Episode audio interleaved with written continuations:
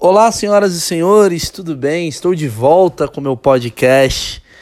Quanto tempo faz que eu não gravo isso daqui? Vamos lá, uns seis meses, cinco meses. É... Eu vou explicar. Puta, eu sempre começo o podcast explicando. Eu acho uma merda isso, mas hoje eu preciso explicar. Eu dei uma abandonada mesmo por conta de muitas coisas. Eu fiz um longa, eu gravava todo dia. E uma coisa que eu aprendi comigo mesmo antes de iniciar o podcast, foi falar a frase que eu não quero fazer nada que não seja, é, tipo, relacionado a ser obrigado a fazer, entendeu? Não falei, falei, foi uma merda que eu falei. Mas assim, eu não quero fazer algo que seja obrigatório. Eu, eu não quero ter esse pensamento de semanalmente eu tenho que fazer algo que eu gosto muito de fazer, porque assim eu começo a odiar fazer esse algo que eu gostava muito de fazer. Não que eu não goste de fazer o podcast, eu adoro fazer o podcast, mas eu preciso ter assunto para falar sobre o podcast e priorizá-lo. Né? E aí sempre quando eu olhava, eu falava, puta que pariu, eu não tenho muito coisas para falar. Eu vou falar o quê nessa porra? Vou ficar enrolando para mostrar que toda semana eu tenho um conteúdo para mostrar, não valia muito a pena. Eu já faço isso com outras coisas. Sim, saiba que o meu trabalho como comediante, eu sou um cara que que por conta às vezes financeira, isso é uma coisa que eu quero tirar. Eu acabo cometendo algumas erratas desse tipo, né, de ah, várias vezes eu já coloquei material no YouTube que eu não estava afim de colocar, mas eu preciso botar um vídeo toda terça-feira e toda quinta-feira. E aí eu fiquei muito preocupado em, puta, vai cair a quantidade de views, de monetização. Aí você começa a ficar louco e na verdade você tem que cagar um pouco para isso, abandonar e repensar o que você quer fazer. Isso tem a ver com o tema de hoje, que é um tema muito que eu estou afim de falar, que é basicamente. Pô, esqueci o, te o termo, caralho. Mas é propósito, pronto. Propósito. Eu quero falar sobre propósito e tem a ver com isso. É, só para vocês entenderem, teve um dia que eu gravei um, um episódio do podcast e foi com Pedro Lemos, que é um cara que eu gosto muito, cara. A gente gravou, falamos quase uma hora e meia de material. Quando eu fui ver, o podcast tinha sido apagado. E aquilo me deu uma revolta a ponto de não fazer mais durante um tempo. Falei, ah, não tô afim de gravar e vai ser apagado. Então eu falei, melhor não, não gravar mais. E deu uma puta de uma abdicada, uma bodeada. De lá pra cá, muitas coisas aconteceram. E eu preciso falar de uma coisa que eu acho que vocês vão gostar bastante Estou lançando, enfim, o meu curso, o meu curso de comédia, cara. Quem já ouviu o podcast nas outras edições vai adorar, porque o nome do curso é Fracasso, Humor, Sucesso. Eu falo muito sobre fracasso, sobre as angústias de comédia, falo muito sobre técnicas que eu utilizo, sobre o que deve ser feito. A gente fez, cara, muito tempo de material, muito mesmo, muito tempo de material. E eu peguei participações especiais de alguns colegas que eu amo, assim, para ajudar. Porque, assim, cada módulo, tem módulo, obviamente, falando sobre fracasso, módulo falando sobre é, técnica, módulo falando sobre é, primeira noite numa, numa apresentação, o que fazer, como como decorar, como a, a, sua habilidade melhorar, como você lidar com frustração. Eu, eu falo sobre uma porrada de coisa. E cada módulo eu chamei uma pessoa que eu acho interessante para exprimir ideias. Tem participação do próprio Rick Bonadio, né, que é o cara que fez os maiores sucessos da música brasileira, né, do rock, que é o estilo que eu gosto e ele falando sobre fracasso, cara, os momentos que ele errou, achei muito do caralho os, os, pontos que ele fala sobre isso. Renato Albani, que é um cara que eu gosto muito, que é um cara que faz comédia semanal, né, texto, ele fala muito sobre texto, a linha de criatividade dele, então vocês vão gostar. Eu chamei Fernanda Fernandes, Fernandinha Fernandes, que é atriz pornô. Mas por que, que você chamou uma atriz pornô? Para falar de desinibição, é, é, vergonha, sabe? Medos. Eu achei legal botar uma atriz pornô com uma pessoa que, que vive a coisa mais julgada possível. Falar sobre como é que deve ser para você subir no palco e ter medo de errar, essa desinibição. Achei importante. Botei também o Rudy Landucci, que é um grande imitador para você que quer aprender um pouco de execução de comédia de imitação. Às vezes é legal botar um cara desse. Tem mais quem? Patrick Maia, que é um cara que eu admiro pra caralho, que criou um clube de comédia que eu amo. Cara, eu juro para vocês, cara, o curso ele tá fudido. Se você gosta do podcast, você vai gostar muito do curso.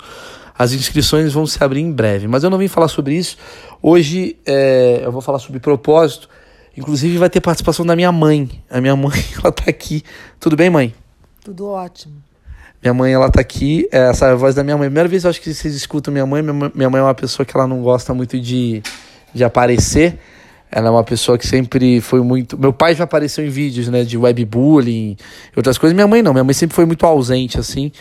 E ela tá aqui porque eu sofri uma operação, uma cirurgia de hérnia. Eu operei uma merda de uma operação de hérnia. E eu preciso de alguém para me ajudar. E é uma operação merda, nada demais, mas as pessoas elas ficam muito preocupadas e, e me ajudam. Tudo bem, mãe? Eu quero falar uma coisa. É. Dizer que eu tenho muito orgulho de você Tá, muito bom minha mãe entrando com quesito mãe. Ah. Te amo muito. Mãe, é, é um podcast de comédia, mãe. Mas por isso mesmo, eu quero dizer que eu amo muito você, me orgulho muito de você e tô aqui para te ajudar. Muito bacana. é muito bom, a participação da minha mãe foi, foi tipo um cartão de Natal. Mas enfim, eu vou falando aqui que minha mãe tá, tá assistindo TV, ela tá do meu lado. Então, eu vou falando aqui, conforme quando der meus 50 minutos, uma hora. Se você quiser me interromper, mãe, quiser falar qualquer coisa que você achar interessante, você. você ab... propósito. É. Já que tá se falando de propósito. Exatamente. Minha mãe, caso vocês não saibam, minha mãe trabalha com psicopedagogia. Durante muito tempo, minha mãe trabalhou em colégio, então ela entende muito de psicologia humana. E eu vim dessa área, né? Eu cresci com a minha mãe. Minha mãe sempre foi muito psicóloga tal, e, e eu acho que parte da minha, da minha mentalidade vem desse caminho. Tá certo? Por que, que eu vou falar de propósito? Hoje eu vou falar de um assunto, eu vou até ficar um pouco em pé aqui, que eu, cara, eu, eu fiz uma operação, pra quem não entendeu, é uma, é, é, ridículo, eu fiz uma operação de hérnia. Posso pegar chinelo aqui, mãe, seu? Eu vou até a cozinha? Não. Tá. É que. Ah, parece que é, é, é, Tudo tem a ver, cara, o que eu vou falar. É, essa operação ela tem basicamente a ver com o fato de. Acho que eu ter exagerado em alguns quesitos da minha. Uh, trabalho, né? Trabalho pra caralho, faço muita coisa tal. E aí eu não cuidei muito da minha saúde. E aí eu acabei tendo esse problema aqui. O que é ridículo, que é nada. É tipo, é dois centímetros de uma operação cirúrgica. E, é engraçado que, tipo, a minha esposa cuidou de mim, minha mãe cuidou de mim, elas fizeram uma cesárea enquanto fazia abdominais. E eu tô sentindo uma puta, um puta drama, né? Parece que meu chakra saiu e elas estão cuidando de mim. E, e eu, eu achei interessante, cara, eu, obviamente eu vou escrever um texto sobre isso, mas a coisa que mais me deixou tenso na operação, que eu comecei a observar, olha que foda, não é operação, operar não, não, é, não é problema. Operar não é problema, que tem um cara que manja, Marcelo, cirurgião. O problema depende de mim, da anestesia. Eu fico com medo assim, tipo, eu tomar uma anestesia, eu vou ficar grog e eu sei que eu vou falar muita merda, porque eu falo muita merda já naturalmente. Com anestesia, eu tenho medo de falar uma merda pesada, sabe? De tipo, ah, nossa, eu queria chupar o pau do cirurgião, sabe? Enquanto eu tô grog, e aí assim que eu acordo, tá todo mundo me julgando com uma cara do tipo, você viu a merda que você falou? Ao mesmo tempo é um segredo, eu, eu tenho meio medo dessas coisas. Sei lá, o anestesista é negro. E aí eu fico com isso na cabeça e tô fazendo a cirurgia e de repente eu falo uma merda. Nossa, o nazismo, tipo, sei lá, o cara vai e desliga os aparelhos. Eu tenho meio medo, né, de falar essas merdas e eu fiquei meio encucado, assim. Até onde vai a ética de um anestesista? Porra, o cara. Para pra pensar que teve um anestesista que cuidou do Bolsonaro. Teve um anestesista que cuidou do Bolsonaro, botou lá anestesia no Bolsonaro da facada. Se o Bolsonaro solta um Lula livre você não filma. Você é um anestesista, vai. Por mais. Você não filma. Você fala, ah, mano, foda-se. Foda-se. O que, que vale mais? O meu diploma ou um viral? Que vai bombar eu na internet? E, então, se eu sou anestesista, na verdade, eu, eu, eu gravo vários, cara. Eu gravaria vários momentos desses deixaria guardado. O dia que eu me aposentasse, eu já abria com um puta canal foda do tipo coisas que acontecem na anestesia. Assim as pessoas cuidariam melhor da sua saúde, né? Porque elas teriam medo provavelmente de serem operadas e passarem por esse tipo de situação. Eu acho que a gente não tem medo de ser operado exatamente porque a gente acredita muito na ética médica. O dia que a ética médica for por água abaixo, a gente vai cuidar mais da nossa saúde. É uma teoria que eu estou lançando. Mas enfim, eu quero falar sobre propósito e o assunto tem a ver com, com essa cirurgia toda, tanto por quê? Porque eu descobri, cara, esses dias recentemente, que o que me atrapalhou durante muito tempo na minha carreira, viu, mãe? Tá me ouvindo? Claro. Tá, minha mãe tá ouvindo. Ela tá fingindo que tá dormindo, mas tá ouvindo. O que me atrapalhou muitas vezes na minha carreira, cara, foi na minha vida, foi a falta de um propósito. Entendeu? Eu, eu acho que quando você trabalha sem parar, ou quando você quer ganhar dinheiro sem parar, ou você quer ser, sei lá, chamar a atenção sem parar, é porque algo lhe falta no, na essência. Você tá meio desfocado e sem propósito. Vou, vou lá no passado. Quando eu comecei a fazer comédia, cara, eu tinha um propósito muito grande. Eu quero viver de comédia no Brasil. Isso era o meu maior propósito. E era muito difícil fazer isso. E eu precisei viver esses obstáculos e batalhas para acontecer isso. Porque eu era um publicitário, ganhava meus 5 mil reais por mês, eu tinha um salário legal. Cheguei a ganhar, não, ganhava 7 pau, ganhava bem, ganhava por um bom salário.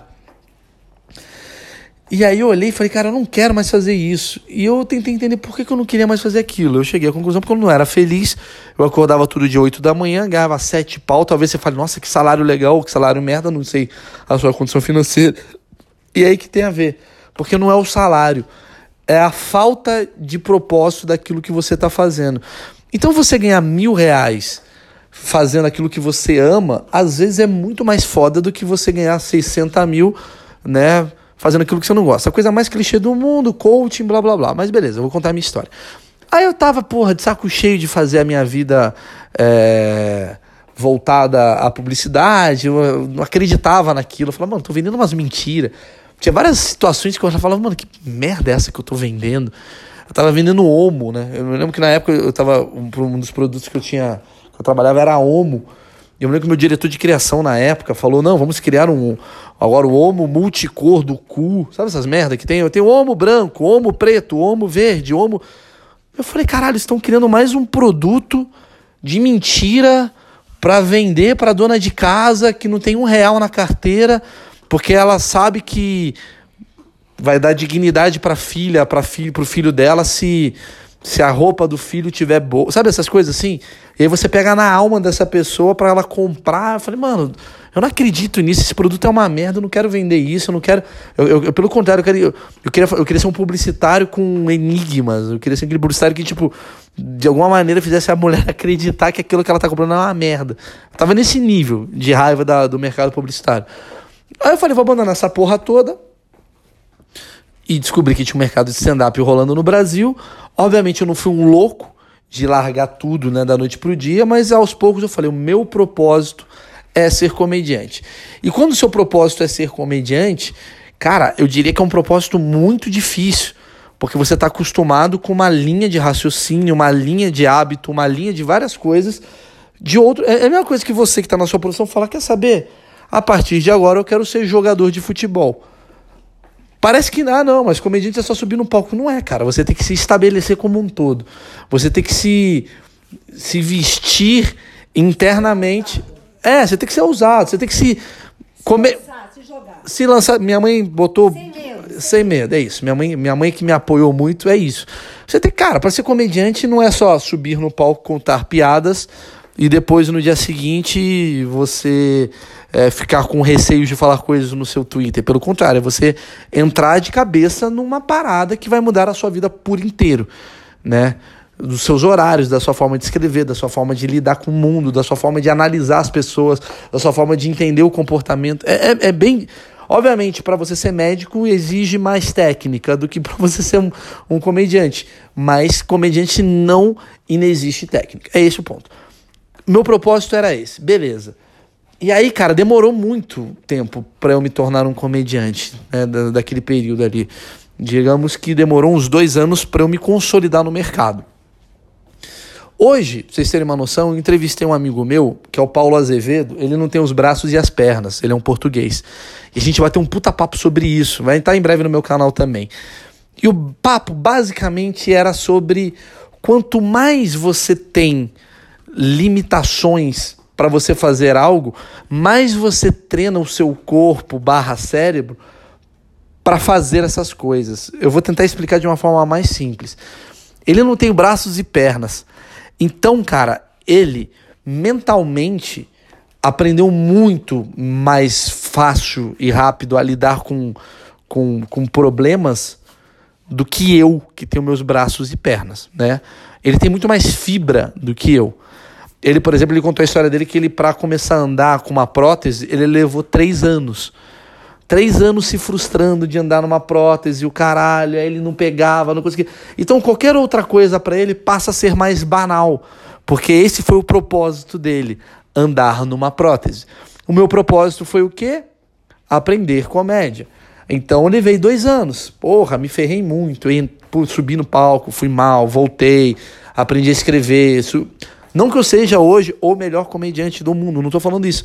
Mas eu, é inevitável. Você pode não gostar do meu trabalho, me achar sem graça, mas eu me tornei um comediante. Eu vivo de comédia há bons 12, 13 anos, certo? Certo. E aí, depois de 16 minutos de podcast, eu vou falar uma coisa que minha mãe não faz ideia, que tem a ver com o dia mais triste da minha carreira, que foi ao mesmo tempo o dia mais feliz.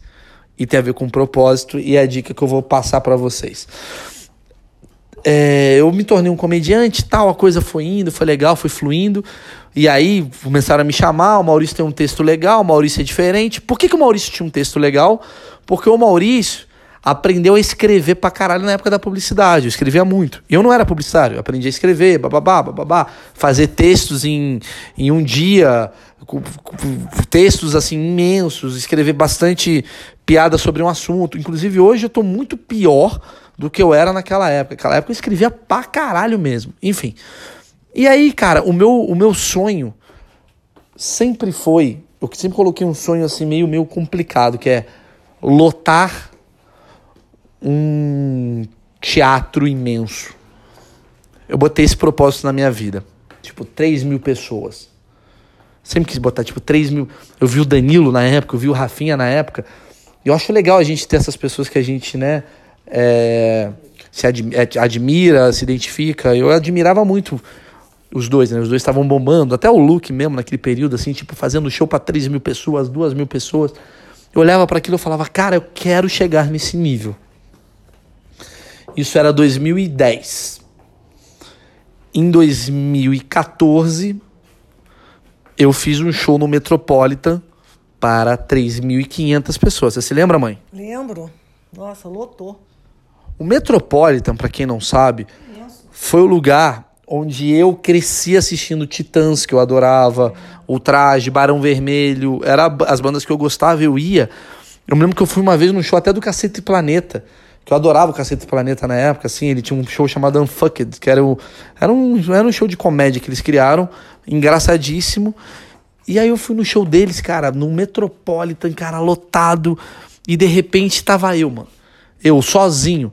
Ah, mas o Thiago Ventura põe 5 mil, o Whindersson põe 20 mil, não me importa. O que importa é que eu, com o meu comparativo de ser um publicitário, de repente está na casa onde eu cresci assistindo os melhores músicos do meu país, fazendo um show no mesmo espaço que eles, colocando mais gente do que eles, aquilo travou minha mente.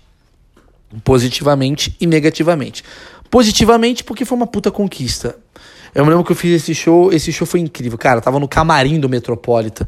Eu nunca me esqueço, eu e o Marcão, o Marco Gonçalves, que que na época tava fazendo o Renatinho comigo, que era a banda, a gente, cara, entrou nos camarins, cara, tipo, tinha banheira, e a gente via as fotos, né, as pessoas que, que, que ficavam ali na, no camarim naquela época, né, tipo, pô, várias fotos do David Copperfield, eu falei, caralho, eu tô no mesmo lugar que o Copperfield que eu assisti em 98, que foda, tava muito emocionado. Minha família foi em peso me assistir, cara, tava lindo o show. O show teve duas horas e porrada, foi quase duas horas e meia de show. Foi o melhor show, acho que eu fiz na minha vida. E aquele show mexeu muito com a minha cabeça. Positivamente e negativamente. Positivamente, mais uma vez, porque eu falei, caralho, atingi o meu propósito. E negativamente, porque eu olhei e falei, caralho, atingi o meu propósito. E eu não tinha um outro propósito para atingir.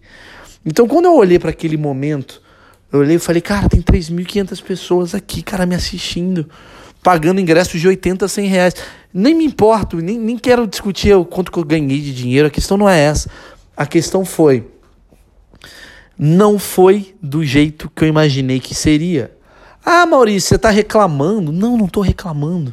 Eu só estou falando para vocês que não foi do jeito que eu imaginei que seria. E isso é do caralho. Para eu aprender com o próximo propósito, que também não vai ser do jeito que eu vou imaginar. Por que, que não foi do jeito? Porque quando eu olhava o Titãs fazendo aquele show, quando eu imaginava o Barão Vermelho fazendo aquele show, eu imaginava que eles acabavam aquele show, eles eram as pessoas mais felizes do mundo. E aí sai e fala, pô, 3.500 pessoas, esses caras vão sair daí, vão fazer uma orgia com 95 suecas e vão dançar e vão ficar até de madrugada, e eles não precisam mais trabalhar. E eles estão felizes, e eles não sei o quê. Só que não. Não. Hã? Ia te exigir mais agora a perfeição. Não, não é nem isso, cara. Mais do que isso. Não tem nem a ver com perfeição, tem a ver com o fato de. Não é do jeito. Você que tá me escutando agora, você deve imaginar que a minha vida é de um jeito que ela não é. Eu tava vendo agora o novo especial do Dave Chappelle no Netflix. É muito engraçado, cara. O Dave Chappelle é meu ídolo. Ele é incrível. E ele faz um show de comédia muito foda. E ele fala em um momento fala assim: Cara, minha vida é legal. É, não é tão legal. Tem coisas que são meio legais, tem coisas que são meio ruins. Aí você fala: Não é possível. Claro que é possível. É que a gente cria uma expectativa em cima da mente do outro, né? E na minha cabeça, fazer um show pra. Não é que eu estou sendo mal agradecido, pelo amor de Deus. Foi o melhor show, foi incrível tal. Mas eu não imaginava que acabava aquele show, eu ia estar tá ainda com os meus problemas, ainda com as minhas sombras, ainda com as minhas angústias, ainda com problemas familiares mal resolvidos, ainda com problemas, sei lá, de relacionamento. As coisas continuam, cara. Foi só um show. Eu nunca me esqueço uma vez que eu fui no Rock in Rio e eu fui entrev... eu era entrevistador, né? Eu entrevistava a galera do Rock in Rio, eu vi o Justin Timberlake saindo de um show para 200 mil pessoas. Caralho, o melhor show do Rock in Rio foi do Justin Timberlake. Ele saiu, ele agradeceu a plateia, ele virou para trás, ele fez uma cara como se fosse assim: acabei de fazer uma planilha no Excel e foi embora. E eu tenho certeza que ele foi pro hotel dele, que deve ser o Copacabana Palace com com um ganso no lugar do travesseiro. E ele tava de boa. Porque talvez o propósito dele ou seja outro, e ele tá em busca desse propósito, ou ele já atingiu e tudo é entediante. E esse é o ponto que eu vou chegar com vocês agora, do que eu descobri naquela noite. Eu nunca imaginei que um dia que eu fosse fazer show para 3.500 pessoas no Metropolitan, eu terminaria a minha noite, não sei se você se lembra, mãe, como é que eu terminei a noite. Eu terminei a noite comendo pizza lá na Barra da Tijuca. Com a minha família. Normal, normal. Normal. Igual eu terminaria a minha noite se eu tivesse saído de um. Só para comer uma pizza. Resumindo, a minha diferença, Maurício Meirelles, com 3.500 pessoas no Metropolitan, que foi a maior conquista da minha carreira até então e o Maurício Meirelles indo para o Rio de Janeiro para ver a família, não foi nenhuma. Porque eu, termi eu não terminei a noite com o Fábio Assunção é, correndo pelo Rio de Janeiro é, e trepando com nove mulheres. Não, não, não. Poderia ter feito isso, eu poderia. A questão não é essa. A, a, a, aquela, aquela, aquela possibilidade se tornava maior por conta da minha posição? Poderia. Mas o que eu quero dizer é não muda a sua essência. A tua essência continua igual. Por isso que eu errei numa coisa. O meu propósito jamais poderia ter sido ser um comediante que fizesse um show para 3.500 pessoas. Porque isso, de certa forma, é uma coisa que é capaz e possível de atingir. E aí, quando você atinge, depois você fica meio sem rumo. É por isso, talvez, que algumas celebridades se matam, é por isso que talvez que algumas celebridades se enforcam, se suicidam. Por quê? Porque elas olham e elas colocam, às vezes, na fama ou no sucesso o esconderijo mental das coisas que elas sofrem. Elas acham que assim que ela atingir Ah, eu sou sofrido, ah, eu sou uma merda, mas o dia que eu fizer um show para um estádio eu vou ser uma pessoa muito feliz. Não, ela não vai ser uma pessoa muito feliz. Ela só vai ser uma pessoa que vai realizar uma conquista. Porque o seu propósito ainda pode vir a ser outra coisa. Então a dica que eu dou para vocês, sei lá, se eu pudesse dar uma dica, quem sou eu para? Já, já dei tanta dica aqui, mas pelo menos eu estou usando assim é, cara, capricha pesado no seu propósito de vida. Faça ele ser algo meio inatingível. Porque aí toda maratona até chegar nisso vai ser importante para você e aí outros propósitos poderão até surgir no meio do caminho. Mas o que é importante é você não colocar um propósito de vida em algo tão, digamos, simples. Porque querendo ou não, botar 3.500 pessoas no Metropolitan é algo simples. Obviamente, para você nesse momento, não. Mas a partir do momento que você se dedicar a trabalhar e fazer alguma coisa uh, que você goste bastante, vai ser simples. É a mesma coisa que eu falo, cara, meu propósito de vida é ir até Nova York. Porra, eu, amanhã eu, eu, dedico minha vida para conhecer Nova York. Eu conheço Nova York, quando eu volto, eu falo, que agora? Vou fazer o quê? Vou voltar a, a ser publicitário e morrer triste? Ai, meu propósito de vida é ser milionário. Esse é o que mais mata. Porque as pessoas têm um propósito de vida de ficarem ricas. E elas conseguem ficar ricas, porque as pessoas conseguem ficar ricas fáceis. Não é difícil ficar rico. Não é difícil. Você pode traficar droga, você fica rico. Você pode trabalhar que nem um animal, você fica rico. Você pode abdicar de qualquer coisa e ganhar dinheiro e você fica rico. Você pode ser filha da puta, puxar tapetes, você fica rico. Você pode roubar um banco, você fica rico. E a partir do momento que você fica rico, você vai olhar e vai falar: fiquei rico e o meu propósito já foi atingido. E aí nada mudou para você, entendeu? Então, não estou falando que isso daí é uma, uma, uma coisa garantida para todo mundo é uma coisa que eu acredito que seja o meu próximo propósito. Eu quero que o meu propósito agora seja na comédia. Eu quero ser um dos 10 principais comediantes do mundo. Caralho, Maurício, você é louco, velho. Você nunca vai ser. Eu sei. Talvez eu nunca seja mesmo. Mas é por isso que eu coloquei esse propósito. Porque aí eu vou lutar para que isso aconteça. E para lutar para que isso aconteça, eu vou botar esse propósito que dura 20 anos. Porque para eu ser o melhor comediante do mundo, os 10 top 10 do mundo, cara, é no mínimo 10 anos a partir de agora. Então, isso vai me manter oxigenado e vivo para trabalhar nos próximos 10 anos. Porque se, o meu se eu falar, meu propósito de vida agora é ter um programa na Globo, isso eu consigo. Pode ser que daqui a um ano, pode ser que daqui a dois, mas não é daqui a 10. Entendeu?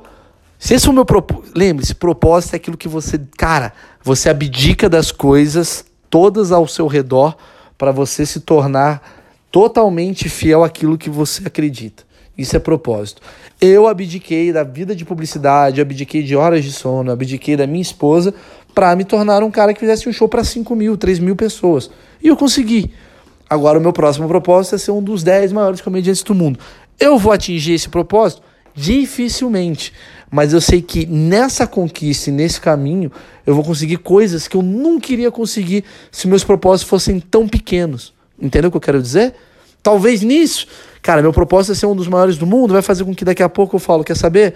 O meu canal a partir de agora, eu não quero mais me preocupar com grana, eu vou tirar o meu canal do ar, eu vou só fazer vídeo falando sobre sei lá, sobre temas polêmicos e desses temas polêmicos eu vou sentar a bunda e escrever pra caralho pra falar de temas polêmicos, para sair da zona de conforto. E um desses vídeos vai acabar viralizando em algum lugar nos Estados Unidos. E esse vídeo que acaba viralizando nos Estados Unidos, ele pode me levar para ir para lá para um dia fazer uma entrevista e um dia a coisa vai acontecendo e quando você vê daqui a 10 anos eu tô subindo no palco fazendo show com o Bill Burr e ele me apresentando como um cara muito interessante. Entende? Mas se isso não acontecer, o final, pelo menos o começo eu sei que eu vou conseguir fazer, que é escrever os textos difíceis. Escrevendo os textos difíceis, eu vou me abdicar de algumas coisas. Talvez eu perca empregos na Globo, talvez eu... mas o meu propósito é outro. Não quero ir para a Globo, né? Talvez o meu, meu propósito seja, hum, é, fazer shows memoráveis fora do Brasil, babá, beleza. Aí, quando a Globo fala, ai Maurício, eu acho o seu texto muito pesado, como esse meu propósito não é ir para Globo, eu vou falar, tudo bem, Globo, não me importo, porque o meu propósito é lá na frente. E aí eu sei que eu vou melhorar como comediante, porque eu vou falar não para uma oportunidade que tem muita grana envolvida, e eu vou falar esse não porque eu quero fazer uma outra coisa. Ah, mas Maurício, você não tem medo de não sei o quê. Então, mas esse é o seu propósito meu, é esse. Não, eu não tenho medo. Eu tenho que fazer, e aí vai demorar, talvez um ano. Aí vai ficar aqueles dois, três anos que o nego vai falar: caralho, Maurício fracassou, Maurício sumiu, nunca mais viu Maurício. E no fundo, no fundo, eu só tô ali, né? né? Aumentando, melhorando, criando os meus objetivos para o meu propósito ser maior. Pode ser que eu morra com 70 anos de idade nunca tenha atingido esse meu propósito, mas com certeza esse caminho todo me amadureceu, me evoluiu muito mais do que eu ficar na zona de conforto daquilo que eu nem acredito. Então, prefira ao coaching, prefira ter um propósito distante, onde a caminhada seja algo que te leve a sorrir, te leve à felicidade, te leve a crenças, tal, do que você colocar uma porra de um propósito merda para você e você viver simplesmente acomodado nessa merda que você não acredita. É isso que eu tento fazer.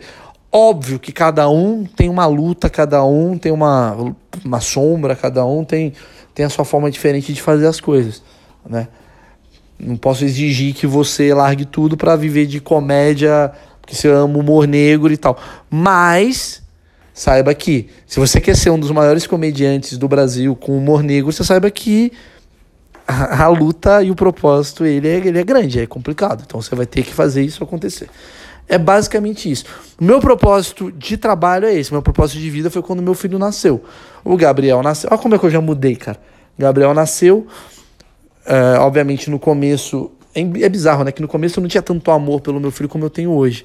Hoje eu tenho um amor incomensurável. E aí, o meu propósito de vida é deixar um legado para o meu filho. Esse é meu propósito de vida. E isso é um propósito que eu acho legal, porque ele não tem fim. Né? Ele não tem uma coisa tipo, ah, deixar 100 mil reais. Eu deixar 100 mil reais, eu conquisto 100 mil reais eu deixo com ele 100 mil reais. Tem um fim. Agora, deixar um legado para o meu filho, o legado pode ser várias coisas. Pode ser a minha caminhada até o final da minha vida, deixar algo interessante para ele, para ele olhar para mim e se orgulhar de mim, né? E, e talvez o que o meu filho tenha me talvez o que o meu filho tenha me me tornado foi num cidadão com mais amor, talvez, sei lá. E aí eu quero ser uma pessoa legal. Acho que o meu objetivo é isso, né? Uh, sobre o propósito, aliás, cara, tem, um, tem uma menina que eu acho muito legal, que é a Gabriela Bidala. Ela é a mulher do Tiago Carvalho, que é comediante também, que fazia o Quatro Amigos. Ela me entrevistou uma vez e ela veio falar sobre amor. Ela falou: queria que você falasse sobre amor. Queria que você tivesse uma filosofia sobre amor. E aí eu fui por um caminho que eu achei muito interessante. Falei, cara, isso é tão podcast, não sei se chegaram a assistir. É, se vocês não assistiram, se vocês assistiram, pode acabar o podcast aqui. Se vocês não assistiram, vamos daqui. Que eu cheguei à conclusão que o amor ele é uma merda se você não souber lidar com o amor. A coisa que mais mata e mais fode as pessoas no mundo é o amor. O excesso de amor, quando não combinado com as suas emoções cognitivas perfeitas, faz você fazer muita merda. Todas as merdas estão atreladas ao amor. Por exemplo, eu sempre fui um cara muito pacato, sempre fui um cara muito tradicional e tranquilo. O Gabriel nasceu, pela primeira vez eu falei a frase que eu mataria alguém pelo meu filho. Pelo meu filho, eu mataria alguém. Você mataria alguém por mim, mãe? Você mataria, não mataria? Ai. Então, quem tem filho, usa essa frase. Eu mataria alguém pelo meu filho. Quem não, você talvez não tenha filho e fala, não, sou de boa. Morreria pelo meu filho e mataria. Se eu tivesse que matar alguém, eu mataria. Se eu precisasse matar alguém para salvar o meu filho, eu mataria. Olha isso. Então você vai. Então, assim, óbvio, você tá falando, mas Maurício, o que, que tem a ver com o amor errado? Acontece que quando a gente não sabe usar essa química de amor certa que a gente tem na gente, a gente acaba fazendo besteira. Porque o amor, ele tanto serve para filho, como serve para time de futebol, como serve para Bolsonaro ou Lula, como serve para igreja, como serve para qualquer tipo de crença. Entendeu? Então tem gente que mataria pelo Bolsonaro, cara. Tem gente que mataria pelo Lula. Tem gente que mataria pelo meu filho. Tem gente que mataria. Então é, é, é uma linha muito tênue onde, é, onde você consegue é, entender, porque eu acho que o amor ele joga uma química em você tão forte que ele exacerba aquilo que você tem de melhor e de mais podre também. Então, se você é um cara que é muito protetor, você vai acabar sendo tão protetor se você não souber usar essa química equilibrada do, da, do amor, que você pode se tornar um cara muito ciumento. Você pode se tornar uma pessoa. Se você é um cara agressivo, você pode se tornar mais agressivo. Se você é uma pessoa, né? É, sei lá, preocupado se torna mais. Então eu acho que é uma droga, cara.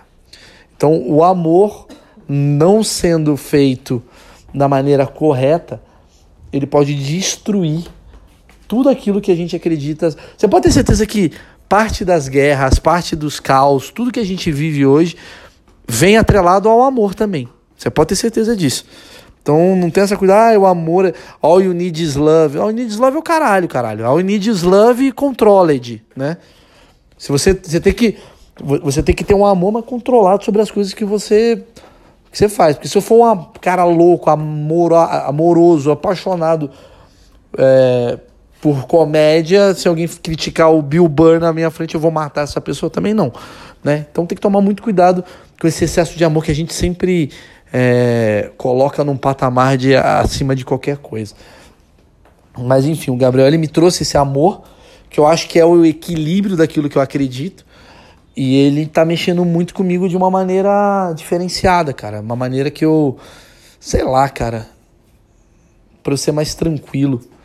A hérnia mais Gabriel mexeram na minha capacidade de ser um workaholic Porém, o meu novo propósito de vida desses últimos tempos fez com que eu trabalhasse com foco mais preciso. Eu acho que aí está sendo a fórmula da minha felicidade até o final da minha vida. Ou vou descobrir no meio do caminho que, que não. Mas por enquanto, eu acho que o meu objetivo agora é ser um dos 10 maiores comediantes do mundo. Meu Deus, mas caralho, é impossível. Você não vai conseguir isso. Foda-se que eu não vou conseguir, mas eu vou lutar para tentar isso. E nessa luta eu vou ser um cara com os meus propósitos sempre em dia. E você que está me escutando e quer ser alguém é, com um propósito interessante, talvez tente um propósito inatingível para você nesse instante que talvez seja ser um dos cinco comediantes do Brasil. Então, é muito inatingível nesse momento para você que está aí ouvindo esse podcast no seu ônibus indo para casa, mas o suficiente tentador para que você comece a mudar suas atitudes a partir de agora. Porque com certeza ficar em casa ouvindo pornografia não vai ser fundamental para o seu propósito acontecer, entendeu? Então você vai ouvir isso e vai falar: caralho, acho que eu tenho que chegar em casa então e escrever um texto. E vai ficar uma merda esse texto. Aí você vai subir no palco e você vai descobrir que esse texto é uma merda. Aí você vai ter que fazer um texto bom. Aí você vai ter que escrever seis textos ruins para descobrir que tem um sétimo que é bom. Aí no sétimo bom você vai falar: puta que pariu, precisei de seis ruins. Mas eu ainda estou no meu propósito de ser um dos cinco comediantes do Brasil. E não no propósito de agradar a galerinha que está ali da comédia brasileira que vai olhar para mim e falar: ah, esse cara até que é legal, fazendo as piadas clichê que você não quer fazer. Aí você vai escrever, depois de seis textos, sétimo, o sétimo vai falar: ah, até que é interessante, a galera riu.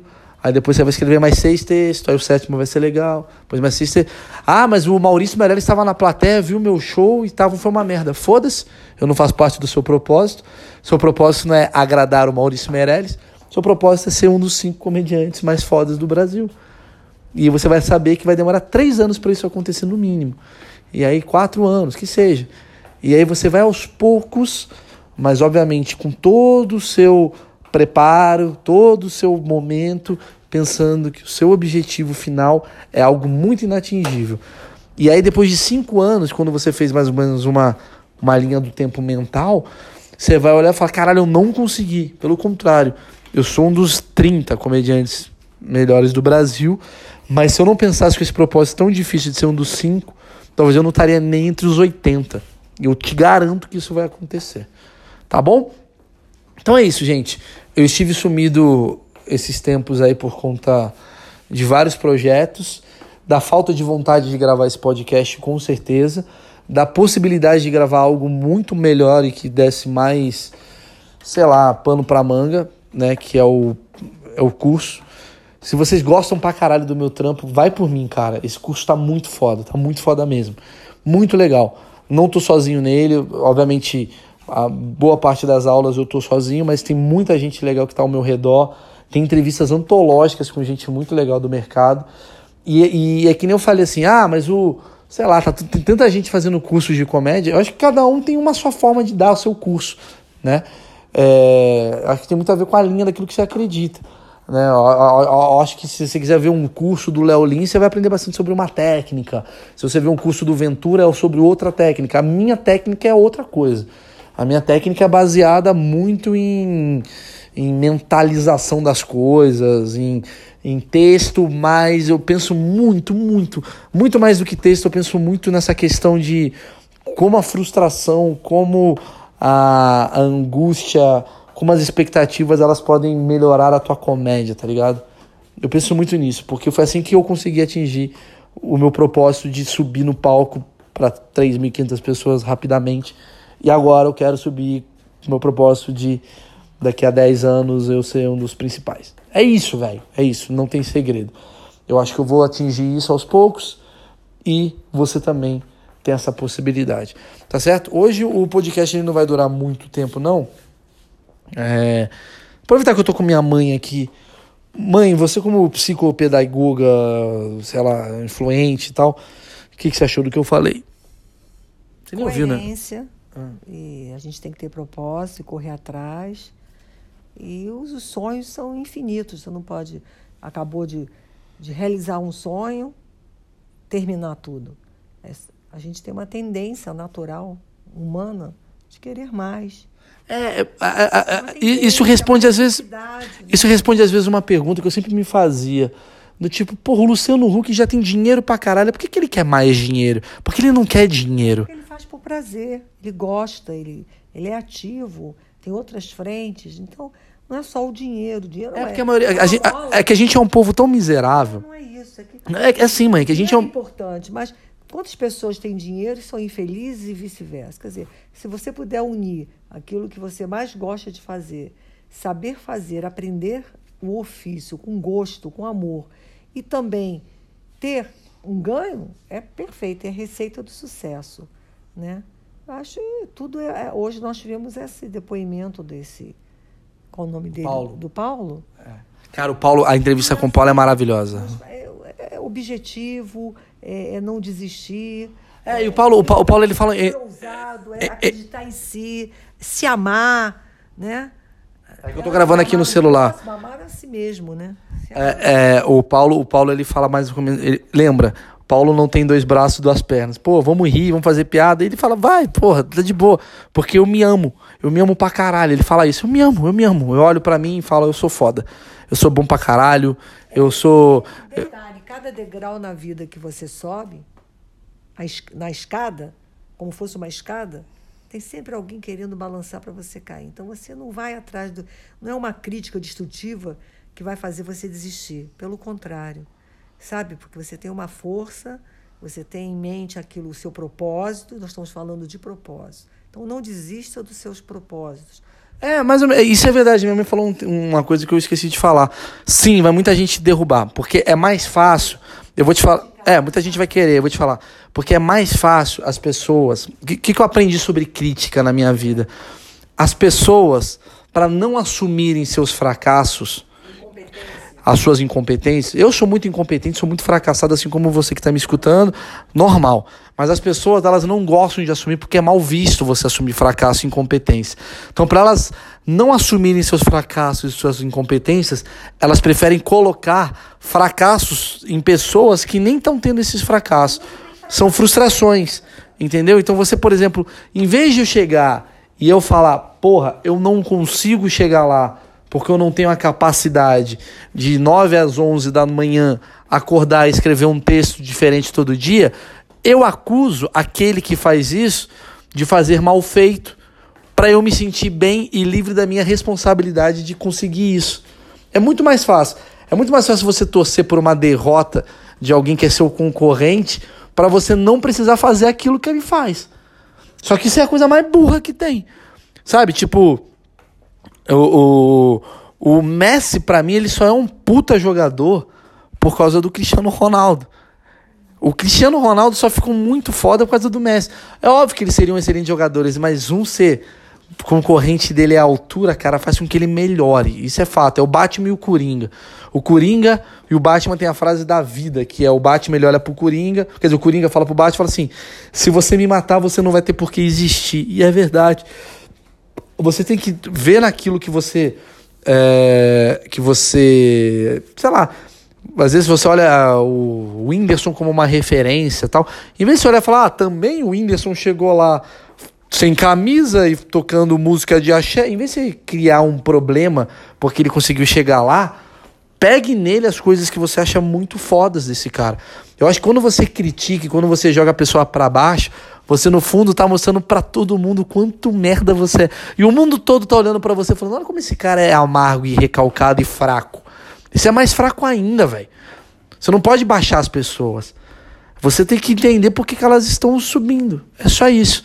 Então, muitas pessoas vão te criticar porque no fundo, no fundo, você está fazendo o correto. Quando você tiver muita crítica é porque você está fazendo o correto. Eu não entendo por que, que esse cara está dando certo. Se as pessoas falarem isso, é porque essa pessoa gostaria de estar na sua situação e ela não conseguiu fazer aquilo que você consegue fazer. Então ela prefere te rebaixar. Ela vai falar que você copia texto, ela vai falar que você é sem graça, ela vai falar que você rouba, ela vai falar tudo de você, porque simplesmente ela não quer se dar o trabalho de fazer a mesma coisa que você está fazendo, ok? Essa é uma das teorias que eu já percebi muito. Cara, quando, quando no começo, engraçado, para pra pensar, no começo, quando era muito ruim e não tinha ninguém ao meu lado, né, eu era super engraçado, ninguém criticava, Agora que eu tenho uma certa notoriedade, eu sou o cara mais sem graça do Brasil, o que, que aconteceu? Aconteceu que tem muita gente que se espelha em mim ou em outras pessoas que também se deram bem e vão te rebaixar o tempo todo. Então, crítica e, e de saco é muito bem-vinda. É para você olhar e falar, puta, tô atingindo aquilo que eu queria atingir. Tem gente de olho. É basicamente isso. Se protege apenas, porque nada pode interferir naquele teu propósito. Certo, mãe? Falei legal? Muito. Posso encerrar? Sim. Tá. Minha mãe nem sabe a quantidade de tempo que tem isso daqui, mas chegamos em 50 mil. Eu sempre fui assim? Eu, não, né? Você é o que você é, você é autêntico. Tem que ser autêntico, sincero, falar as coisas que pensa. Por mais que incomode os outros, paciência. Dos outros, problema Eu me lembro que eu tive uma vez uma briga com a minha mãe, nunca me esqueço disso. Minha mãe, minha mãe, minha mãe, acho que minha mãe nem lembra. Teve uma vez que, não sei porquê, minha mãe pediu para usar uma calça jeans e eu queria usar bermuda. E a minha mãe falou assim para mim: Você é louco de usar calça jeans? Você, você, não tem, você tem que usar a calça jeans, sim. Eu falei: Eu quero usar bermuda. Aí você falou assim: Você acha que você vai mudar o mundo? Aí eu falei: É, mas se ninguém tentar usar bermuda. Eu falei isso pra você: Se ninguém tentar usar bermuda, todo mundo vai usar calça jeans mesmo. É, e eu falei: Eu comecei a ver que eu tava errada. É, mas é verdade, cara. Ninguém, se você seguir os propósitos de outros, as regras dos outros, você vai sempre ser o que você é, não vai mudar muita coisa não. Então, maluco, você arrisca aí. Espero que isso sirva de, de impulso. Que você termine o podcast, você quer escrever seu texto de comédia, você quer se apresentar, desliga isso daqui. Cara, faz isso, escreve um textinho hoje. Sobre o quê? Sobre qualquer merda. Sobre o que tá na sua cabeça, sobre criança. Foda-se. Senta, escreve, vai, execute na sua próxima apresentação torça para ir bem. Se não for bem, bem-vindo. É isso, os nossos propósitos da comédia. Então, um abraço a todos. Não sei quando eu vou gravar de novo, provavelmente devo gravar é, em algum período secreto. Esse surgiu do nada. E. Ah, provavelmente eu sou mercenário. Eu vou, eu vou aparecer aqui para falar do curso. né? Eu quero muito que vocês entrem em contato com o curso, cara. Vai ser muito legal para todo mundo, tá bom? Nem que eu grave um podcast. Estamos abertos com os cursos, bababá, babá, e vocês escutem e a gente bate um papo melhor. Cara, obrigado a todos vocês por me fazerem melhor.